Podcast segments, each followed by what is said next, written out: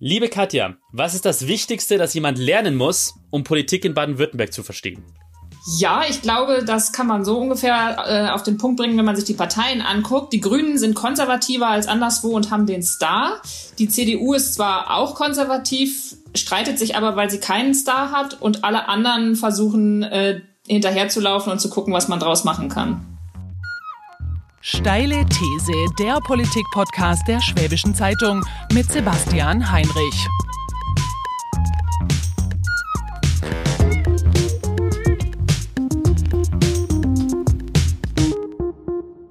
Herzlich willkommen zur Steilen These, liebe Hörerinnen und Hörer. Das ist die letzte Folge unseres Politik-Podcasts. Ähm, nach, ist die 38. Folge, mit der wir dieses Format schließen. Wir haben jetzt über anderthalb Jahre uns über unterschiedliche Themen unterhalten und gestritten, von digitaler Infrastruktur über Klimaschutz, Fridays for Future, zum, übers Tempolimit bis hin zur Frauenquote. Und jetzt, wie gesagt, mit der 38. Folge ist Schluss mit diesem Format. Und weil ich die Schwäbische verlasse, das ja auch der, der Grund äh, des Ganzen ist, und somit auch Baden-Württemberg verlasse, habe ich mir zwei Kolleginnen zum Schluss eingeladen, die sich mit Politik hier in Baden-Württemberg so gut auskennen wie kaum jemand anderes wohl in diesem Bundesland. Nämlich sind es meine beiden Kolleginnen, meine sehr geschätzten Kolleginnen Kara Ballarin und Katja Korf. Herzlich willkommen euch beiden. Und ich würde jetzt mal vorschlagen, am besten stellt ihr euch mal kurz selber vor. Ja, hallo Sebastian, danke für die Einladung. Ich habe ja schon zweimal zu Gast sein dürfen bei dir. Mein Name ist, wie du schon gesagt hast, Katja Korf und ich arbeite im Stuttgarter Büro der Schwäbischen Zeitung als landespolitische Korrespondentin. Das heißt, äh, ich schaue mir zusammen mit der Kara an, was für Themen hier fürs ganze Land wichtig werden und wie die Politik damit umgeht. Ich heiße Kara Ballerin und bin landespolitische Korrespondentin für die Schwäbische Zeitung in Stuttgart gemeinsam mit der Katja Korf.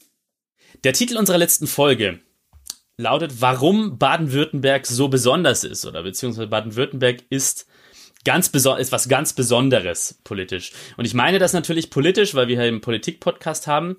Und es ist ja tatsächlich so, dass mir in den zwei Jahren äh, hier, wenn ich bei der Schwäbischen gearbeitet habe, gerade durch eure Arbeit auch, Katja und Kara, ähm, ein paar Besonderheiten hier im Südwesten deutlich geworden sind, die mir vorher nicht so klar waren.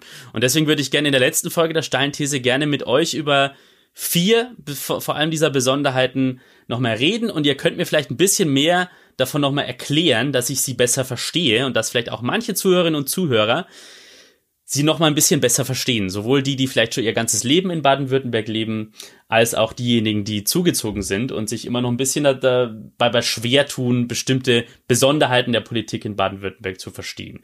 Und das erste Thema, über das ich mit euch sprechen wollte, ist ähm, eins, das ja besonders auffällig ist in Baden-Württemberg. Das erste Bundesland mit einem grünen Ministerpräsidenten, der auch oder dessen Partei auch wiedergewählt wurde. Und die große Frage, warum ausgerechnet hier im Südwesten Warum haben es die Grünen ausgerechnet hier geschafft, quasi Volkspartei zu werden? Und warum ist der Herr Kretschmann Deutschlands berühmter Ministerpräsident? Und um diese Besonderheit nochmal herauszuarbeiten, nur mal ganz kurz die Fakten, weil das ja wirklich, wenn man es von außen betrachtet, wirklich erstaunlich ist. Wir reden von einem jahrzehntelangen konservativen Stammland. Die CDU war hier jahrzehntelang fast so stark oder teilweise noch stärker oder ziemlich genauso stark wie die CSU in Bayern. Und bis 2011 immer Wahlsieger seit dem Zweiten Weltkrieg. Immer die stärkste Partei. Und 2011 war das ja auch noch so, da war die CDU eigentlich auch die stärkste Partei, dann gab es diese grün-rote Regierung trotzdem, weil es eine Minderheit aus Grünen und Roten gab und 2016 wurden dann die Grünen sogar die stärkste Partei. Und ähm, auch ausweislich der aktuellen Umfragen mit einer Ausnahme. Ähm, es gibt eine ganz aktuelle, wo die, wo die CDU mal wieder die stärkste ist, aber ansonsten schaut sehr viel danach aus, dass sie es auch bleiben könnten. Und äh, Herr Kretschmann ist beliebtester Ministerpräsident der Deu in, in ganz Deutschland. Und ähm, ja, die große Frage, warum ist das so? Ist das alles Kretschmann-Effekt oder gibt es da auch noch eine andere Erklärung dafür? Also es ist auf jeden Fall zum Großteil ein Kretschmann-Effekt, ähm, zumindest was die vergangenen Jahre angeht. Aber ich glaube, es reicht nicht nur auf die vergangenen Jahre zu gucken, sondern tatsächlich die Grünen von Anfang an ein bisschen zu beleuchten. Was okay. sich bei den Grünen in Baden-Württemberg, Sebastian, tatsächlich ähm, zeigt, ist, dass sie von Anfang an sehr realpolitisch orientiert waren. Ähm, okay. Seit der Gründung 79 war es eben nicht so, dass sie ähm, einem sehr ideologischen Bild nachgelaufen sind, sondern haben immer mhm. versucht, Ideologie und ähm, realpolitisches Handeln übereinander zu bringen. Das hat mhm. den Landesverband Baden-Württemberg von Anfang an relativ ähm, speziell gemacht, gerade im Vergleich zu mhm. anderen Lan Ländern auch und zu anderen Landesverbänden. Und ich glaube, das ist wichtig, von diesem Startpunkt aus das zu sehen, um dann zu verstehen, warum es überhaupt dazu kommen konnte, dass die Grünen in Baden-Württemberg stärkste mhm. Fraktion im Landtag werden und stärkste Kraft eben nach Landtagswahlen mhm. werden. Genau. Du meinst quasi diesen Konflikt, den man heute so sieht, noch bei den Grünen. Also es wird ja manchmal so ein bisschen zugespitzt zwischen ja den baden-württembergischen Grünen und den Kreuzberger oder Berliner Grünen sozusagen, mhm. ähm, dass es den schon eigentlich seit Jahrzehnten gibt, dass das gar nichts Neues ist. Genau, das ist so. Das ist so. Aha. Das hat sich mit Sicherheit durch ähm, durch die Regierungsverantwortung und durch äh, das Stellen eines Ministerpräsidenten nochmal verstärkt, vor allem durch diesen Ministerpräsidenten. Und du hast es vorhin schon gesagt, Sebastian, man muss es immer so ein bisschen auch einordnen mit dieser Zeit 2011, als die Grünen tatsächlich mhm. zusammen mit der SPD an die Macht kamen. Denn ähm, wir erinnern uns zurück, das war eine Zeit, in der Baden-Württemberg extrem gespalten war. Es ging ja. um ähm, Stuttgart 21, das Megathema, was bis heute zu großen Konflikten führt. Es gab massenhafte Demonstrationen im Land. Ähm, und die Grünen standen ganz klar gegen Stuttgart 21 und mhm. haben damit auch eine Sonderstellung eingenommen. Die SPD war mhm. zum Beispiel dafür, die CDU sowieso.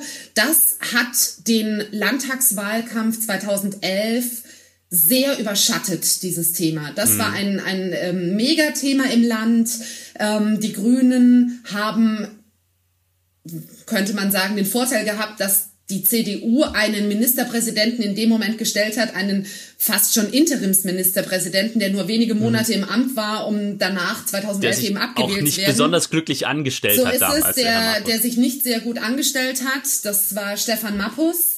Ähm, diese Gemengelage hat es sozusagen überhaupt erst möglich gemacht, dass die Grünen zusammen mit der SPD mhm. dann in die Regierungsverantwortung gehen konnten und das, wie du vorhin schon gesagt hast, obwohl die CDU eigentlich als stärkste Kraft hervorgegangen ist mhm. aus der Landtagswahl. Aber Grüne und SPD hatten zusammen eben ein, einen ganz kleinen Vorsprung und diesen Vorsprung mhm. haben sie genutzt, um gemeinsam zu regieren und diese gemeinsame Regierungsarbeit hat es letztlich möglich gemacht, dass mhm. der kauzige äh, Winfried Kretschmann, der in die Landtagswahl 2011 noch mit einem Expertenteam geschickt wurde, weil man ihm nicht zugetraut hat, dass er mhm. sozusagen für die Grünen genug Stimmen holen kann. Ähm, mhm. Diese Regierungszeit von 2011 bis 2016 hat er extrem genutzt und wurde sozusagen mhm. auch von seinen Regierungsberatern sozusagen aufgebaut mhm. als ein Kauz, der viel kann, der Ökologie mhm. und Konservatismus verbinden kann, der sozusagen mhm. ein ähm, Konservativer mit grünem Gewissen ist, wie manche spöttisch mhm. sagen. Mhm. Das heißt, die Grünen haben im Endeffekt, ähm, jetzt mal ab, abgesehen von der Personalie Kretschmann, einfach so ein, so ein Zeitfenster, das sehr kurz war und in das glücklicherweise für die Grünen damals diese Landtagswahl fiel, haben es einfach optimal genutzt. Da, auf der anderen Seite natürlich haben sie ja dieses Zeitfenster weiter geöffnet und das ist vielleicht die Frage an dich, liebe Katja. Ähm, trotzdem dieser, ist dieser Faktor Kretschmann ja groß und es gibt ja die große Frage, da habt ihr auch, ihr beiden ja auch schon mehrfach drüber geschrieben, ähm, dass sich die Grünen natürlich jetzt schon ein bisschen, dass ihnen die Knie schlottern vor dem Moment, in dem sie sich entscheiden werden müssen, äh, wer wird Herrn Kretschmann folgen. Also er tritt jetzt ja nochmal an für 2021, aber die Frage ist, wie geht es danach weiter? Ähm, ist ja falls er die Legislaturperiode durchmachen sollte, ist es dann spätestens 2026 der Fall. Ähm, und die Frage, glaubst du, Katja, dass, dass, dass die Grünen das hinbekommen werden, da jemanden aufzustellen, der, der diesen Erfolg nochmal äh, in die Zukunft verlängert? Also ganz ehrlich sehe ich im Moment eigentlich niemanden. Ähm, es gab ja zwischendrin mal Namen, die durchaus ähm, gespielt wurden. Da war Dieter Salomon, der ehemalige Oberbürgermeister von Freiburg und an dem sieht man aber auch, glaube ich, wo die große Gefahr im Moment auch besteht für die Grünen. Die haben nämlich sozusagen von der CDU in Baden-Württemberg gelernt, in Guten und im Schlechten. Im Guten, sie haben wirklich mhm. diese zwei Legislaturperioden total genutzt, um äh, ihre Leute in wichtige Ämter ähm, hineinzubekommen. Das Staatsministerium ist personell so groß wie nie zuvor. Also die Machtzentrale ähm, mit Winfried Kretschmann und hat immens viel Einfluss auch auf die Partei, auf die Grünen Die sind, das mhm. finde ich, ist auch so ein Erfolgsgeheimnis, extrem geschlossen hier. Ähm, man sagt in Stuttgart, mhm. die Grünen sind Nordkorea. Das heißt also, einer, einer führt äh, mit seinen Beratern und alle anderen, weder die Landtagsabgeordneten noch die Partei, ähm, tragen Konflikte öffentlich aus, weil sie alle mhm. wissen, wenn Winfried Kretschmann keinen Erfolg hat, dann ist auch ihr Mandat im Landtag zum Beispiel weg. Ähm, mhm. Sein Erfolg hängt damit sehr zusammen. Und im Moment sieht man wirklich niemanden. Also Dieter Salomon hat mhm. ja dann sozusagen, weil er sehr abgehoben war und nicht sehr bürgernah, die Wahl in Freiburg verloren, äh, hat sich eben zu sicher gefühlt, die Gefahr, die ich jetzt auch bei den Grünen sehe. Boris Palmer ist jetzt sowieso raus, sozusagen. Das hätte, glaube ich, mhm. Winfried Kretschmann lange gerne gehabt, aber der hat sich eben mit seinen Äußerungen selbst rausgekickt aus dem Rennen. Und ich denke im Moment immer noch, dass wenn es sozusagen jemand das Format hätte, wahrscheinlich Cem Özdemir wäre, der mhm. Bundestagsabgeordnete, der auch aus Bad Urach kommt. Ähm, mhm. Aber der sagt bisher immer, er will nicht. Jetzt denke ich aber, da läuft noch viel Wasser den Neckar hinunter mhm. und ähm, so ein ja. Ministerpräsidentenamt äh, hat ja auch was. Mhm. mhm. Also, um es kurz zusammenzufassen, ja, es, es gab, es gibt Gründe außerhalb von, von Kretschmann, aber es wird extrem schwierig für die Grünen, in der Ära nach Kretschmann diesen Erfolg trotzdem weiterzuführen, weil inzwischen seit 2011 sich das super stark an diese Person ähm, ge gebunden hat sozusagen. Kare, du, hast, du wolltest noch was, was sagen. Genau, ich wollte, ich wollte gerne da nochmal in diesem Kontext darauf hinweisen, dass es auch niemanden, niemand äh, dem Winfried Kretschmann zugetraut hätte, ähm, hm. Ministerpräsident zu sein, bevor er dann tatsächlich gemeinsam mit den Roten die Regierungsverantwortung übernommen hat. Ich glaube, hm. es ist okay. weniger ähm, die die Sichtweise heute, wer könnte der organische Nachfolger von Winfried Kretschmann sein? Ich glaube, es ist vielmehr die Frage, wie schafft es ein anderer Grüner, der nicht Winfried Kretschmann mhm. heißt, sich im Amt so zu etablieren, dass er mhm. wählbar ist und dass er sozusagen mhm. in die großen Fußstapfen treten kann, die Winfried Kretschmann mhm. hinterlässt. Und ich glaube, es ist ein offenes Geheimnis, dass ähm, alle Beobachter in Stuttgart und auch darüber hinaus davon ausgehen, dass Winfried Kretschmann eben nicht die Legislaturperiode komplett mhm ähm, übernehmen wird, dass er vorher abgeben wird an einen Nachfolger, dem er einen Amtsbonus mhm. verschaffen kann, der dann vielleicht zwei Jahre lang schon mal beweisen kann, was in ihm steckt und sich eben diesen Amtsbonus zunutze machen kann.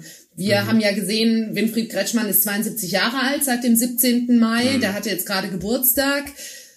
Es liegt sozusagen nur auf der Hand, dass er nicht die volle mhm. Legislaturperiode machen mhm. wird. Hm, hm.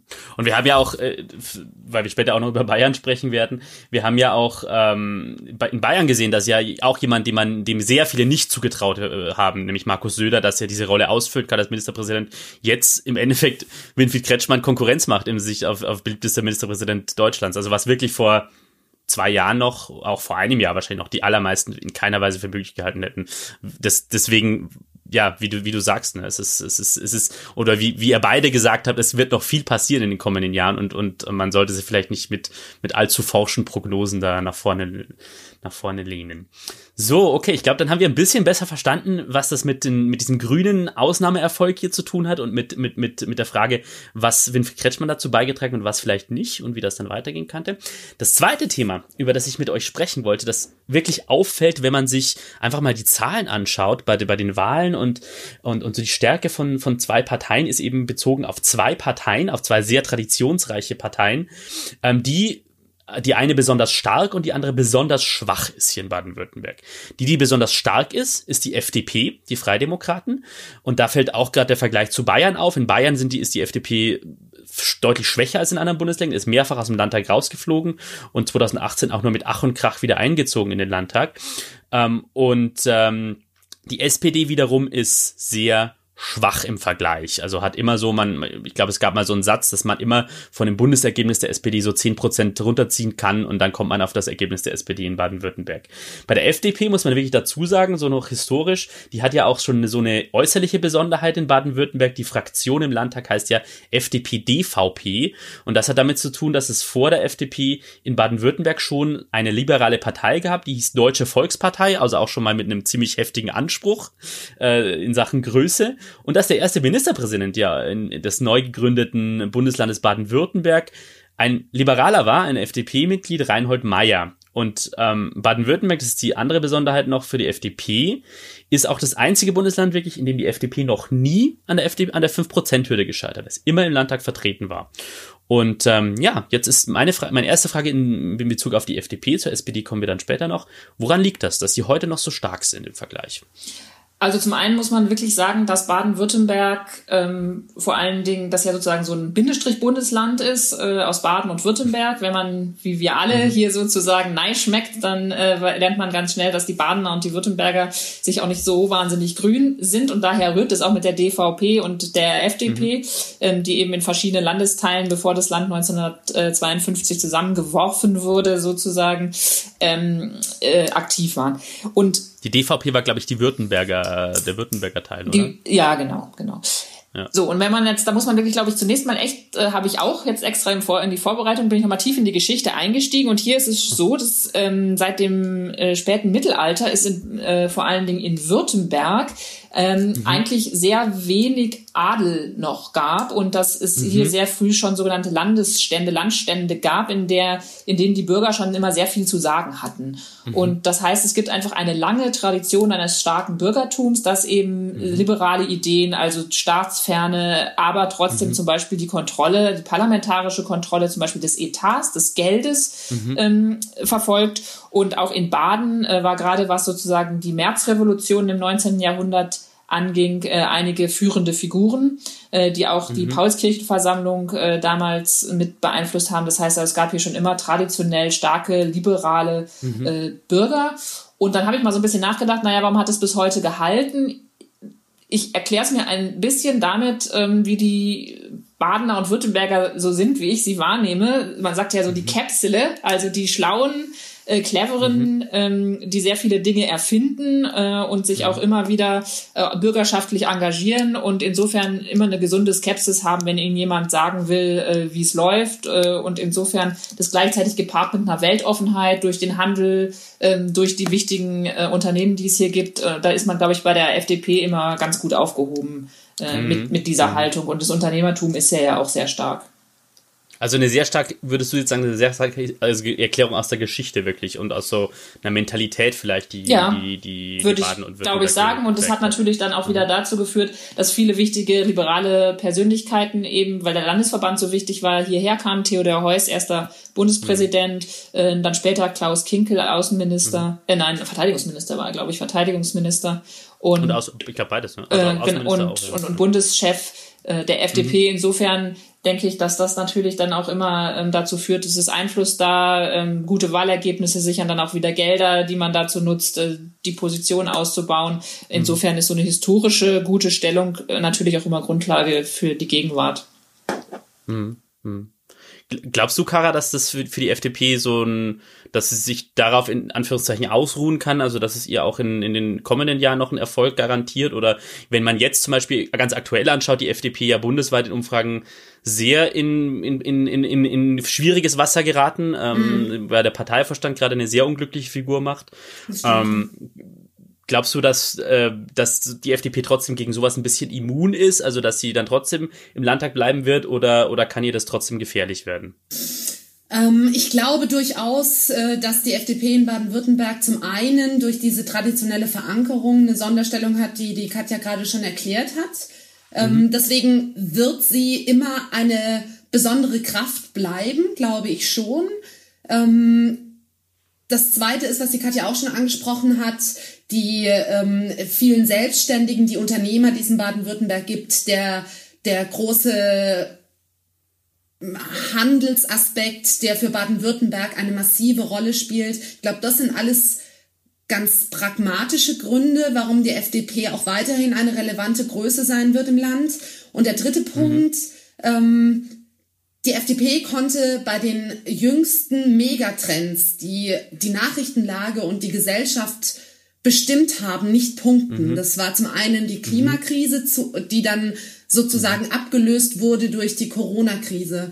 Und mhm. ich glaube, dass die Stunde der FDP schlagen wird, mm, das merken wir jetzt so in einem fließenden Übergang, wenn nicht mehr im Fokus primär steht, wie gehen wir mit dem Coronavirus um, sondern mhm. wie gehen wir mit den Folgen des Coronavirus um, heißt, was hat das für wirtschaftliche Konsequenzen fürs mhm. Land, vor allem für ein Land wie Baden-Württemberg, was so extrem exportorientiert ist mit seiner Automobilwirtschaft etc.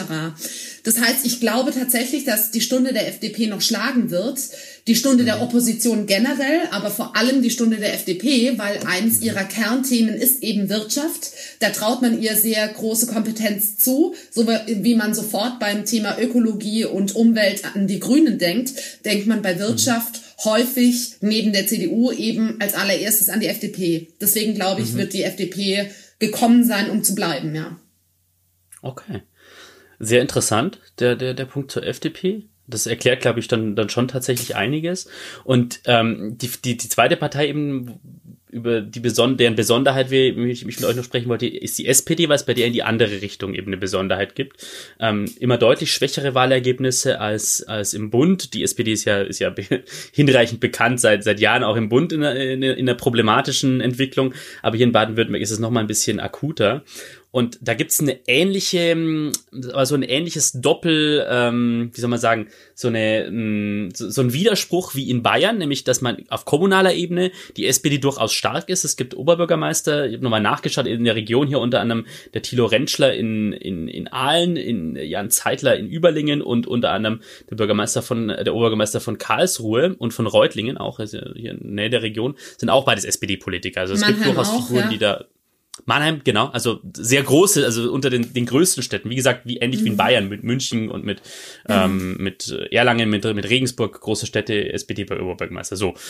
Trotzdem kann sie da auf Landesebene kein Kapital draus schlagen. Woran liegt jetzt wiederum das? Soll ich? Ich, zeige, ich zeige auf die SPD-Expertin also, in dieser Runde, die genau, Kollegin Balladin. Ähm, ich glaube, das ist das große Problem der Sozialdemokratie in Baden-Württemberg seit sehr langer Zeit, dass es dem Arbeiter in Baden-Württemberg grundsätzlich nicht sehr schlecht geht. Der mhm. Arbeiter, der in den großen Automobilkonzernen oder den großen Zulieferern wie Bosch etc.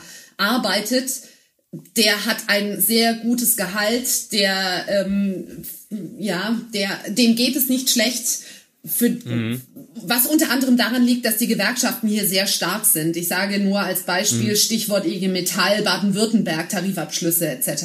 Ja, mhm. das heißt, die SPD hat wenig aus ihrem Kernportfolio, mhm. um den Wähler zu begeistern oder sozusagen zu bewegen, weil die SPD mhm. ist grundsätzlich ja die Partei des Aufstiegsversprechens und Aufstieg mhm. ist ja ganz häufig für viele Menschen gleichbedeutend mit wirtschaftlicher, ähm, ja, mit wirtschaftlichem Komfort, so dass man gut leben mhm. kann.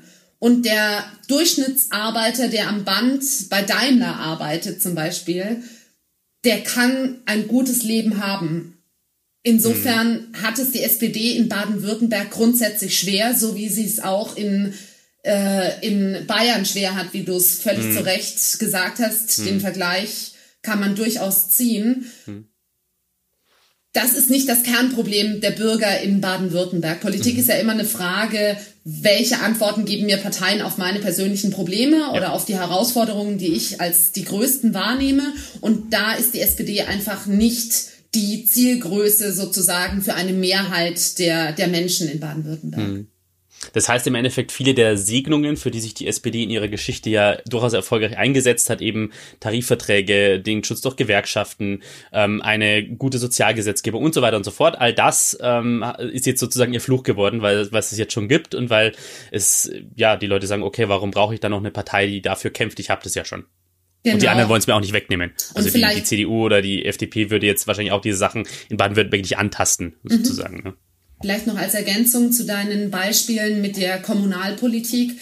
Da geht es ja mhm. gar nicht so sehr in Kommunalpolitik, geht es ja sozusagen gar nicht so sehr um die Partei, die hinter einem Kandidaten mhm. steht, gerade was Bürgermeister oder Oberbürgermeister angeht. Da geht es in erster Linie ja ganz konkret um die Person und wenn die mhm. Person mhm. sozusagen mit, mit sich selbst und dem, ähm, ja, dem Programm, mit dem sie in die Wahl geht, punkten kann, äh, ist es relativ austauschbar, ob das jetzt ein SPD-Mensch oder ein CDU-Mensch oder ein Grüner oder eine Grüne ist, wie auch immer. Da geht es in erster Linie, das ist eine Persönlichkeitswahl, das ist weniger eine Parteienwahl. Hm. Seht ihr da eine Perspektive für die SPD in den kommenden Jahren, dass es da vielleicht, äh, vielleicht eine Person gibt oder vielleicht eine, äh, einen programmatischen Punkt gibt, wo, die, wo, wo sie aus dieser Misere irgendwie rauskommen kann?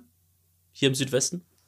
Also schwierig. Die SPD hat auch ähm, personell hier eine ganz schwierige Zeit hinter sich, weil man äh, sich wie im Bund auch nicht einigen konnte, welchen Kurs äh, verfolgt man jetzt. Geht man eher einen linkeren Weg? Ähm, da gab es mit Leni Breimeyer eine Gewerkschafterin als Vorsitzende, die wurde dann in den für die SPD auch hier leider typischen Schlammschlachten ähm, demontiert und jetzt. Ähm, das war eine Schlammschlacht Deluxe. Das war ja, äh, um ja. so kurz zu, zu rekapitulieren. Willst du noch kurz nacherzählen, was damals passiert ist, weil das, glaube ich, äh, ja, ziemlich unfassbar war. Ja.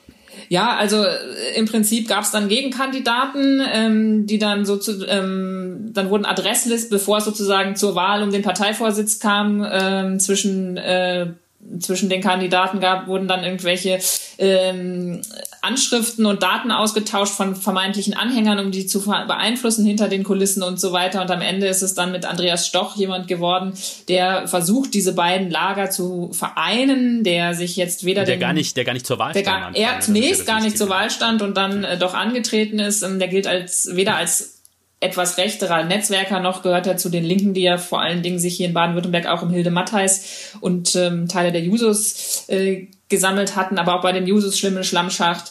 Ähm, kurz und gut, äh, der Andreas Stoch hat wirklich keinen leichten Job. Er war mal ein sehr guter Kultusminister, mhm. der hier auch sehr beliebt, glaube ich, war, geschätzt für seine Kompetenz in Bildungsfragen.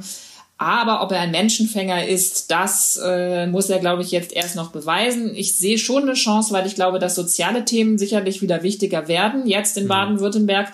Aber es, es gelingt der SPD, finde ich, äh, wie im Bund auch nicht, so ein Thema zu finden, mit dem sie mhm. wirklich bei den Menschen punktet. Gerade äh, jetzt ganz aktuell sind sie gescheitert mit einem Volksbegehren für gebührenfreie Kitas. Das war so ein Kampagnenthema, wenn man, wenn das mit ihnen heimgeht, gut. Aber ähm, ich glaube, das wird wirklich äh, ganz schön schwierig werden. Denn wir sprechen ja auch später nochmal äh, darüber. Ich fürchte, dass auch die AfD profitieren könnte von sozialen Problemen, mhm. die es im Land durch die wirtschaftlichen Auswirkungen der Corona-Pandemie gibt. Insofern mhm. wage ich da keinen Blick in die Glaskugel, um es nochmal mit dem mhm. Ministerpräsidenten zu sagen, äh, der das auch immer verweigert. Jetzt äh, hast du ja schon ein bisschen übergeleitet zu dem dritten Thema, über das ich mit euch sprechen möchte. Ähm, gehen wir mal im Landtagsplenum sozusagen in Baden-Württemberg von ganz links von der SPD zu, nach ganz rechts zur AfD. Und da fällt einfach auf, dass die AfD, ganz banal gesagt, 2016 hier in Baden-Württemberg das bisher beste Landtagswahlergebnis in einem westdeutschen Bundesland geholt hat. Und ähm, wenn man sich da die Historie anschaut nochmal, ähm, ist es ja auffällig, dass auch die Republikaner, die in den 1990ern sehr erfolgreich waren, ähm, in Baden-Württemberg besonders stark waren und da, und da ähm, in, in, also ihre Wahlergebnisse gefeiert hatten, 10,9 Prozent sich 1992 bei der Landtagswahl und die haben auch dann nochmal den Wiedereinzug geschafft. Ähm, 1996, 1997 war es, ähm, 1996, Entschuldigung, mit 9,1 Prozent der Stimmen. Und ähm, ja, stellt sich schon ein bisschen die Frage auf, warum das in Baden-Württemberg so ist. Warum es hier offensichtlich ähm, eine Grundlage gibt, die stärker ist für rechtsradikale bis rechtsextreme Parteien. Habt ihr da eine Erklärung dafür? Ich glaube, wir beide haben ja auch schon mal drüber gesprochen, über die AfD. Und zum einen hat man äh, zumindest 2016, glaube ich, in den Analysen gesehen, dass es sehr viele ähm, Protestwähler auch in Baden-Württemberg gab, die ähm, gesagt haben, also sie finden sich von keiner anderen Partei vertreten oder wollen jetzt mal einen Denkzettel verpassen. Das ist die eine mhm. Geschichte. Ich glaube, die andere ist, ähm, dass Baden-Württemberg eben schon in Teilen ein sehr konservatives Land ist, gerade was solche mhm. Fragen wie Ausländer, Migration, aber auch Familien und Ehe ähm, angeht. Und da man sich dann offensichtlich bei der CDU in Teilen nicht mehr so aufgehoben gefühlt hat. Was ich immer mhm. wieder ähm, ganz spannend finde, ist, dass dieses Wählerklientel auch gerade hier in Baden-Württemberg eben eins ist, ähm, eher Akademiker, eher besser verdient. Die Fraktion mhm. der AfD war auch lange ähm, mittlerweile hat sie ja so einige Mitglieder verloren, deswegen bin ich nicht mehr sicher, ob es noch so ist, aber war lange die mit dem höchsten Akademikeranteil. Mhm. Es hat, glaube ich, wesentlich, man, es wäre also zu kurz gesprungen zu sagen, es gibt irgendwie benachteiligte, tatsächlich materiell benachteiligte Menschen, die die AfD wählen, weil es ihnen selber so schlecht geht. Ja, das haben wir ja vorher, die Kare das ja auch schon erklärt, bei der SPD, das sind nicht die Themen ähm, soziale Unsicherheit, ähm, materielle Unsicherheit, die die Menschen hier in Baden-Württemberg beschäftigen. Es ist, glaube ich, mehr so das Gefühl eines ähm, ja ideologischen oder intellektuellen Abgehängtseins, dass zum Beispiel mhm. meine mein Wissen oder meine gesellschaftliche Stellung, die ich innehatte, wenn ich weiß, Christ, verheiratet, zwei Kinder, ähm, mhm. da war ich jahrelang in diesem Land sicher, ich bin auf der richtigen Seite und die Welt mhm. ändert sich eben. Vielleicht gibt es gar nicht mehr so sehr eine richtige Seite. Ähm, viel mehr ist möglich und wird auch gesellschaftlich akzeptiert.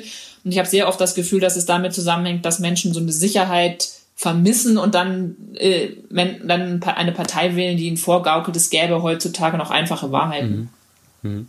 Ähm, die, also das, was du ansprichst, ist ja vor allem so ein bisschen kulturelles Phänomen. Mhm. So ähm, gibt es da was ich mich frage, auch so, ein, so einen wirtschaftlichen Aspekt. Ich habe da aus der Welt, also nach der Landtagswahl 2016, die haben da so eine Analyse geschrieben zu dem Thema und dann den Politologen Ulrich Eid aus Freiburg zitiert. Ich, ich zitiere mal, was er damals gesagt hat.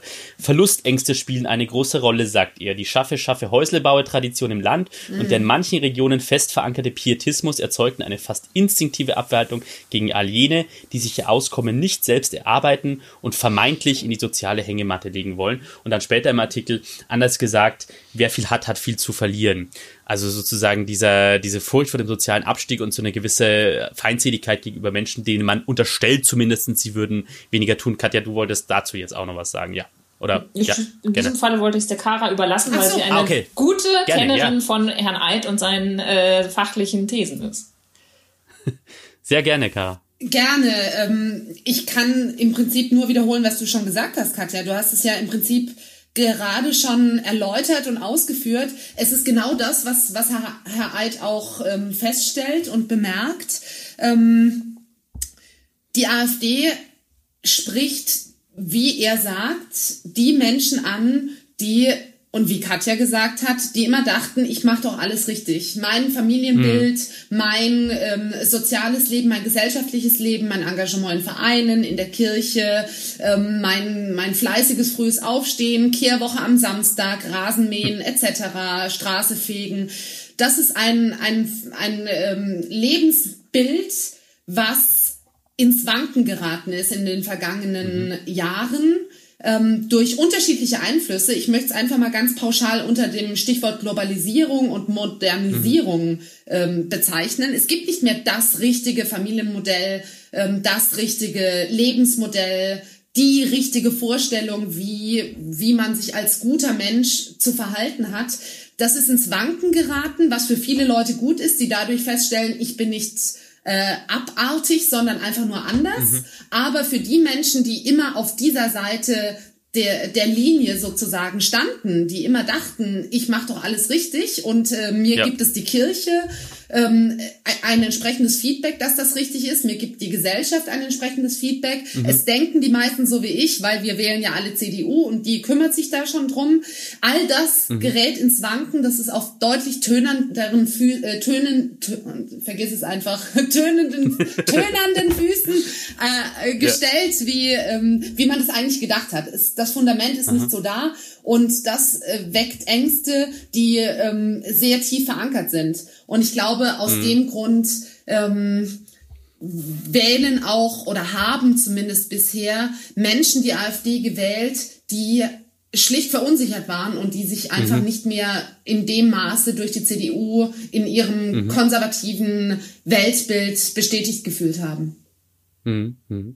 Das heißt aber auch, du sagst, es ist eher eine, eine kulturelle Sache, eher so eine, so eine Sache, bestimmte Lebensmodelle sind, ähm, wie soll man sagen, nicht mehr per se der Mainstream und, und, die, und das Normale, sondern, sondern man, man verliert so einen gewissen privilegierten Status. Ähm, ich glaube, ganz kurz, ähm, ich glaube, dass mhm. das wiederum das Delta erklärt zwischen dem Satz an äh, Menschen, die generell ein äh, gefestigtes ähm, bis äh, rechtspopulistisches Gedankengut mhm. haben, ähm, zwischen dem, was wir wissen, was um die sieben bis zehn Prozent liegt in Deutschland. Mhm. Das genau. gibt es natürlich auch in Baden-Württemberg.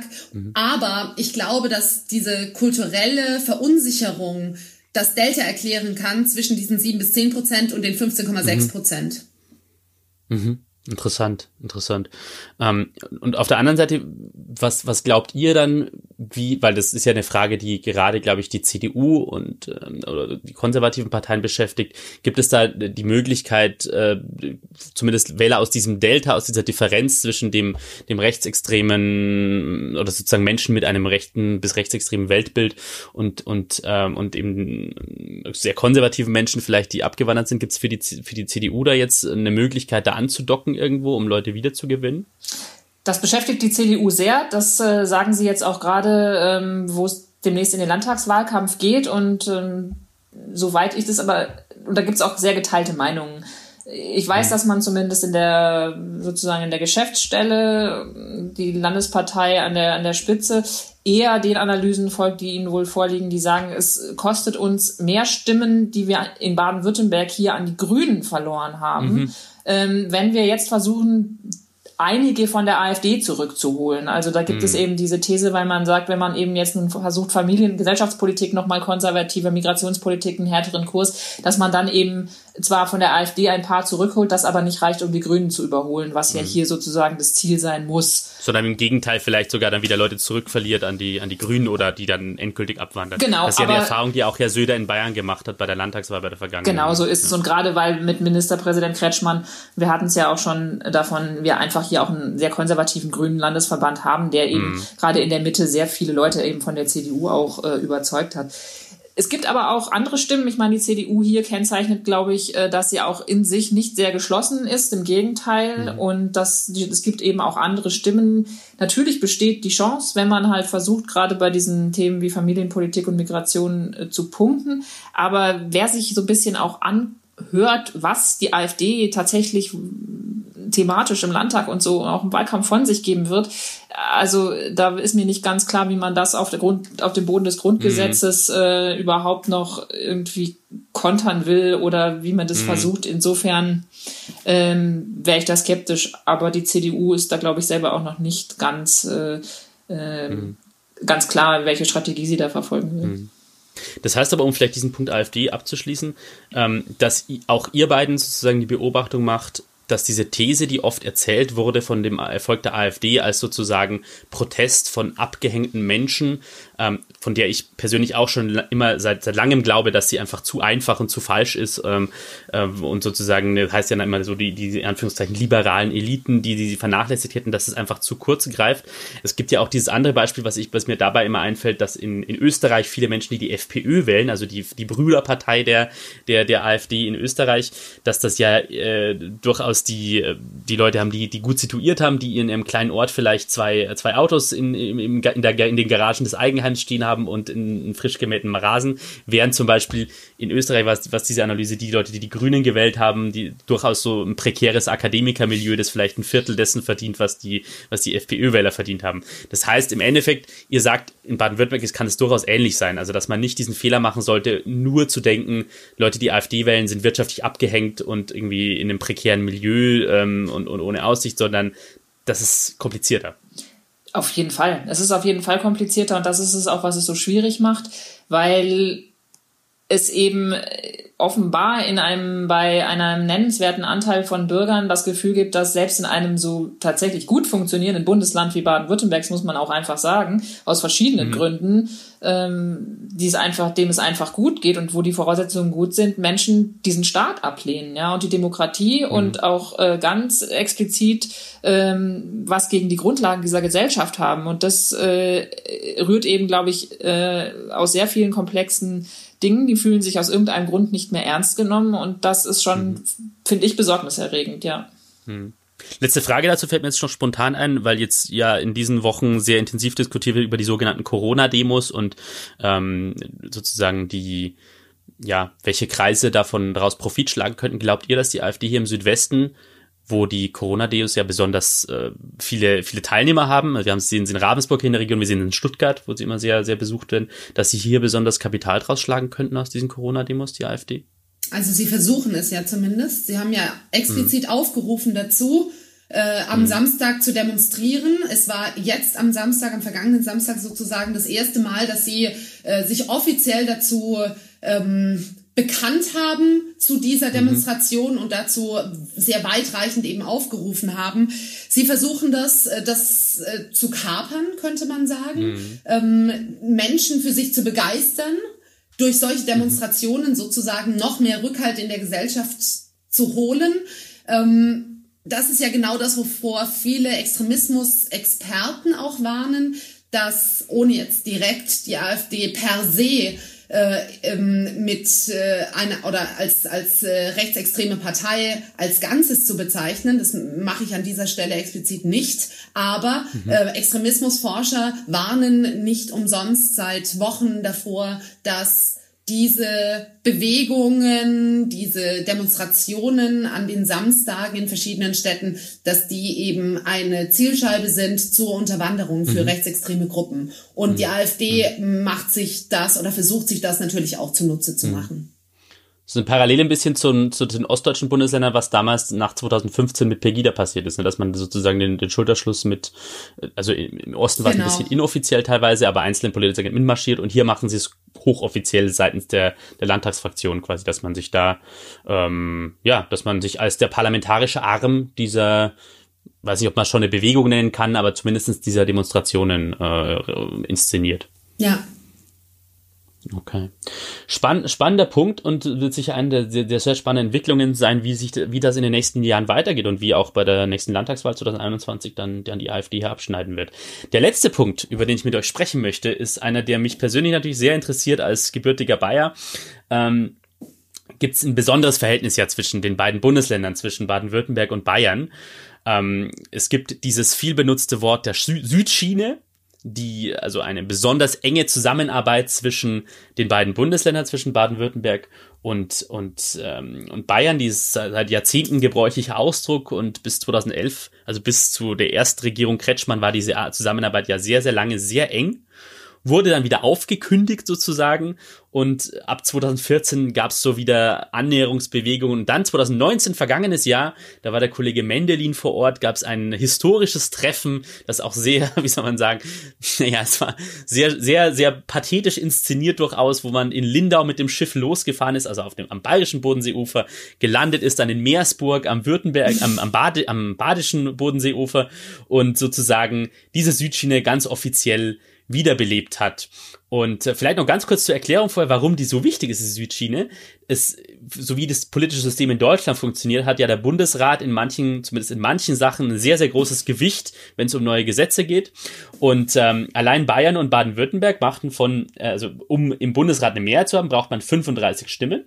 Und allein Baden und Baden-Württemberg und Bayern, wenn die zusammenstimmen, machen zwölf davon aus. Das heißt, wenn die zwei Länder auf ein, bei, einem, bei einer Position ähm, sozusagen eine, ein, ein, kompakt erscheinen, dann haben die ein ziemlich großes Gewicht. Dann haben die schon ein Drittel von der Mehrheit zusammen. So, das nur zur Erklärung. Und jetzt würde ich, würde mich von euch interessieren als, als Beobachterinnen und als Expertinnen für, für, für, für die, für die Landespolitik im, im Südwesten. Was, sind so die, die großen Gemeinsamkeiten? Warum ist diese Südschiene so stark und wieder so stark? Warum, ähm, warum funktioniert das so gut? Warum gibt's diese, diese Liaison zwischen Baden-Württemberg und Bayern? Ich fange vielleicht einfach mal an. Ich glaube, mhm. Äh, dass, äh, dass die beiden natürlich einfach sehr viel gemeinsam haben. Sie sind äh, sehr stark wirtschaftlich und sie nehmen für sich in Anspruch, dass in ihren Bundesländern alles ein bisschen besser funktioniert als überall anders in Deutschland. Darauf ist man auch stolz und das trägt man vor sich her. Und das ist jetzt größte Gemeinsamkeit, glaube ich, und dass man einfach zusammen dann auch ein ziemliches, einen ziemlichen Bums hat in Berlin. Also wenn Baden-Württemberg mhm. und Bayern zusammen äh, irgendwie, du hast es gerade gesagt, gegen irgendwas oder für irgendwas zu, ähm, äh, ins Feld ziehen, dann hat es schon ein ziemlich großes Gewicht. Und das ist, glaube ich, der Punkt, den der Machtpolitiker Kretschmann einfach im Laufe seiner Amtszeit mhm. äh, ganz schnell gelernt hat. Er gilt, galt zum Beispiel während der Jamaika Verhandlungen im Bund, die es ja gab nach den Bundestagswahlen 2017 als der Seehofer-Flüsterer. Also er wurde, mhm. hat daran teilgenommen, um den Horst sozusagen einzufangen und mhm. ähm, soll da für die Grünen eben viel äh, darüber verhandelt haben. Und mhm. selbst mit Markus Söder, über den er anfangs, als er Ministerpräsident äh, wurde, äh, noch Witze gemacht hat und sich so ein bisschen mhm. despektierlich äh, über die Kreuzaufhängung. Über die Kreuzaufhängung, damals, ne, das hatte, genau, da hat er so ein paar Witze gemacht, aber er hat es eben auch ganz schnell erkannt, äh, wo da die Chancen einfach für Baden-Württemberg liegen, wenn man sich verbündet. Allerdings glaube ich, ähm, dass er auch lernt, er duzt Markus Söder mittlerweile, das hat er mal äh, erzählt, nur er lernt gerade auch, dass Markus Söder eben Das soll auch ja, glaube ich, in Meersburg entstanden ja, sein, das ist, das ist eine ganz oder? tolle, Genau. eine ganz gute Erzählung. Äh, Aber trotz dieser Erzählung bleibt halt, was für Machtpolitiker, besonders aus Bayern, eben auch gilt. Die nehmen wenig Rücksicht auch auf den Süden und den lieben Winfried, Mhm. äh, wenn es eben darum geht, selber sich gut darzustellen. Das hat man jetzt zuletzt Mhm. in dieser Corona-Pandemie gesehen, wo ähm, man sich nach anfänglichen Schwierigkeiten auch versucht hat abzusprechen, aber äh, Markus Mhm. Söder dann zum Beispiel weitreichende Fahrpläne für die Öffnung verkündet hat, während äh, Kretschmann eigentlich gerade sagte, wir haben uns abgesprochen, nicht so schnell vorzugehen. Ähm, das sind halt Sachen, ähm, da hat der gute Winfried noch ein bisschen was zu lernen von Markus, aber ansonsten, glaube ich, werden wir diese Südchina auch weiter sehen. Mhm, mhm. Also es ist vor allem einfach eine, eine, eine politische Interessengemeinschaft, die sehr stark ist, weil, weil, weil sie die beiden Länder oft äh, im Bund und im Verhältnis zu anderen Bundesländern einfach aus verschiedenen Gründen sehr ähnlich sind, wirtschaftlich, äh, ja, politisch von, von, der, von der Großwetterlage sozusagen. Ähm, okay. Und auf der anderen Seite, was würdet ihr sagen, was sind so die größten, größten, Ding, die größten Bereiche, die die beiden trennen, wo, wo es eben Unterschiede gibt zwischen Baden-Württemberg und Bayern, vielleicht auch Streitpotenzial? Oh, das, da können wir jetzt in, in viel äh, Detailpolitik reinschauen. Ähm, es gibt ja, das ist ja auch so ein, so ein Ding mit der Südschiene. Die beiden Südländer, Baden-Württemberg und Bayern, haben ja immer so einen, einen netten Wettbewerb, äh, die sich auch, die gegen, also die auch gerne aufeinander zeigen und sagen, ja, aber die haben doch auch und so. Das ist immer ein ganz gutes Argument, auch für Politiker, auch im Landtag zum Beispiel, aber auch für Minister. Wenn man dann Richtung Bayern zeigt, also wenn es opportun erscheint, zeigt man gerne auf Bayern und sagt, die machen das auch, warum machen wir das nicht? Ähm, Wenn man als Journalist dann erstmal nachfragt und sagt, aber Bayern macht doch XY, warum kann es nicht auch Baden-Württemberg, wird es natürlich äh, forsch äh, weggeschoben, dieses Argument. Das ist immer ganz spannend zu beobachten. Also mal ist es, äh, mal kommt es gelegen, dieser Vergleich äh, zwischen Bayern und Baden-Württemberg und mal wird er einfach vom Tisch gewischt. Ähm, es gibt viele Bereiche, in denen Baden-Württemberg und Bayern sehr ähnlich sind. Das hat Katja gerade schon gesagt. Es gibt Details, in denen sie sich massiv unterscheiden, zum Beispiel bei der Finanzierung der Kommunen, wie Baden-Württemberg und Bayern ihre Kommunen ausstatten. Die sind ja sozusagen, Okay. ähm, um es mal ein bisschen despektierlich auszudrücken, ein Anhängsel vom Land, sind zwar eigenständig, müssen vom Land mit den Mitteln ausgestattet werden, ähm, um ihre Aufgaben eigenständig erledigen zu können. So ist es gesetzlich festgelegt. Ähm, Bayern legt seinen Kommunen deutlich mehr sogenannte goldene Zügel an und gibt Programme vor, mit in, äh, durch die die Kommunen sozusagen an Geld vom Land kommen können. Baden-Württemberg stattet seine Kommunen generell mehr mit Geld aus und sagt, macht damit was was euch gut tut, was ihr braucht, wie es für euch passt sozusagen. Und so gibt es im Detail sehr viele Unterschiede. Ähm, das ist aber wirklich marginal im Vergleich dazu, dass äh, im Grunde sehr vieles sehr, sehr ähnlich ist. Also wie gesagt, man könnte noch in die Bildungspolitik reinschauen, da gibt es kleine Unterschiede. Es gibt überall kleine Unterschiede, aber im Grundsatz überwiegen doch bei weitem die Gemeinsamkeiten, gerade im Vergleich zu anderen Bundesländern in Deutschland. Und deswegen glaube ich tatsächlich, dass das der Fokus sein muss, sozusagen für uns auch als Beobachter. Es, was, wo es mir noch aufgefallen ist, besonders, besonders krass, das war wirklich so wenige Wochen, nachdem ich hier nach Baden-Württemberg gekommen war und noch mit den frischen Eindrücken aus Bayern, als ich den Herrn Untersteller, den Umweltminister, mal über Windkraft reden hören habe. Und dann, ich, ich war aus Bayern noch äh, die, die sehr, sehr lebendig in Erinnerung, wie da die Landesregierung, die Staatsregierung immer gewettert hat und, und diese Abstandsregelung, die schärfsten Abstandsregelungen in Deutschland eingeführt hat und man in Baden-Württemberg im Gegenteil ja das, das von, also von der Landesregierung sehr pushen will da diesen Bürgerdialoge führt und so weiter, aber ein völlig anderer, also einfach ein anderes Framing sozusagen bei diesem Thema. Ne? Also eigentlich die, die gute Windkraft, die mehr, von der mehr sein muss und in Bayern so, ja, mh, das sollen doch die im Norden besser machen und dann uns den Strom rüberschicken, so. Ja, ich glaube, ja, das sind aber natürlich Dinge, die sich jetzt dann auch nochmal geändert haben nach den äh, Landtagswahlen in Bayern. Ja, also ich glaube, dieses Stichwort Mhm, Framing das stimmt. ähm, ändert sich natürlich auch, aber ähm, das ist schon natürlich klar, dass es zwischen Grünen und CDU, CDU CSU Unterschiede gibt inhaltlich. Das merkt man dann daran Mhm. auch schon. Aber ich finde schon auch die Art und Weise, wie man sozusagen mit Selbstbewusstsein und so an die Dinge herangeht, die ist schon in beiden äh, Ländern, glaube ich, sehr, sehr ähnlich. So ein Selbstbewusstsein, das sich manchmal in Arroganz auswächst, sagen manche andere aus anderen Bundesländern. Genau. Okay. Liebe Katja, liebe Kara, das war's dann schon. Ich habe wieder mal sehr viel von euch gelernt und bin euch sehr dankbar dafür, dass ihr die Einladung angenommen habt, äh, in diesem, in diesem Podcast mir ein paar Fragen noch zu beantworten, die ich hatte zu, zu Baden-Württemberg und zur Landespolitik, um sie noch ein bisschen besser zu verstehen. Und ähm, ja, herzlichen Dank dafür. Danke ich, dir. Ähm, Vielen Dank für die Einladung. Gerne, sehr gerne. Das war, wie gesagt, liebe Hörerinnen und Hörer, die letzte Folge von der Stein These. Wie gesagt, ich werde die Schwäbische Zeitung zum 1. Juni verlassen. Ich möchte an der Stelle nochmal allen danken, die dieses Format ähm, ermöglicht haben, diesen Politik-Podcast. Danke an Sie alle, liebe Hörerinnen und Hörer. Machen Sie es gut und weiter viel Spaß beim Streiten, beim konstruktiven, respektvollen und lehrreichen Streiten. Alles Gute und äh, vielleicht hört man sich ja mal wieder.